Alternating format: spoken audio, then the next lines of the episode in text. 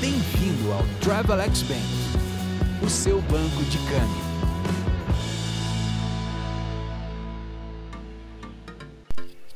Olá, bem-vindo ao podcast Resumo de Mercado do Travelex Bank, sua pílula de informação para começar bem o dia.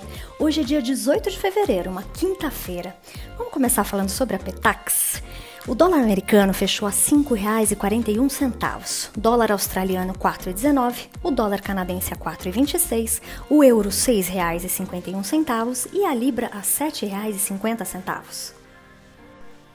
Agora falando do Brasil, essa quinta-feira amanheceu com os investidores locais cautelosos após os ruídos políticos com a prisão do deputado Daniel Silveira do PSL do Rio de Janeiro, que é ligado à família Bolsonaro.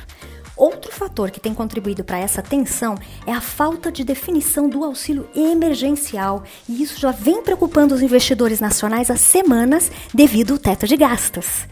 No cenário cambial, o dólar mais fraco ante a maioria das moedas emergentes pode aliviar a pressão no real, caso o mercado interno tenha uma leve queda hoje.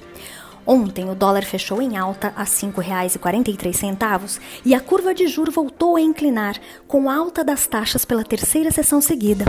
No momento, o índice futuro do Ibovespa está caindo 0,07% e o dólar futuro está em queda de 0,35%.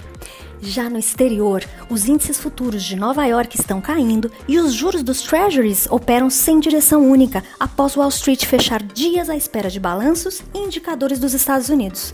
As bolsas norte-americanas estão em leve queda, enquanto as da Europa oscilam bastante, porém com um viés positivo, já que estão reagindo aos balanços de grandes empresas da região. Londres e Paris tiveram leve queda, Frankfurt subiu lentamente. Na Ásia, as bolsas também oscilam bastante à medida das realizações de lucros em setores perenes e acima da média. Tóquio e Hong Kong apresentaram quedas, enquanto Sydney teve uma leve alta marginal, 0,01%. E se você quer saber mais, você tem que se cadastrar no nosso link para receber o resumo de mercado diariamente. Siga nossos canais. Tenha uma ótima quinta-feira e bons negócios. Bem-vindo ao Travelex Bank, o seu banco de câmbio.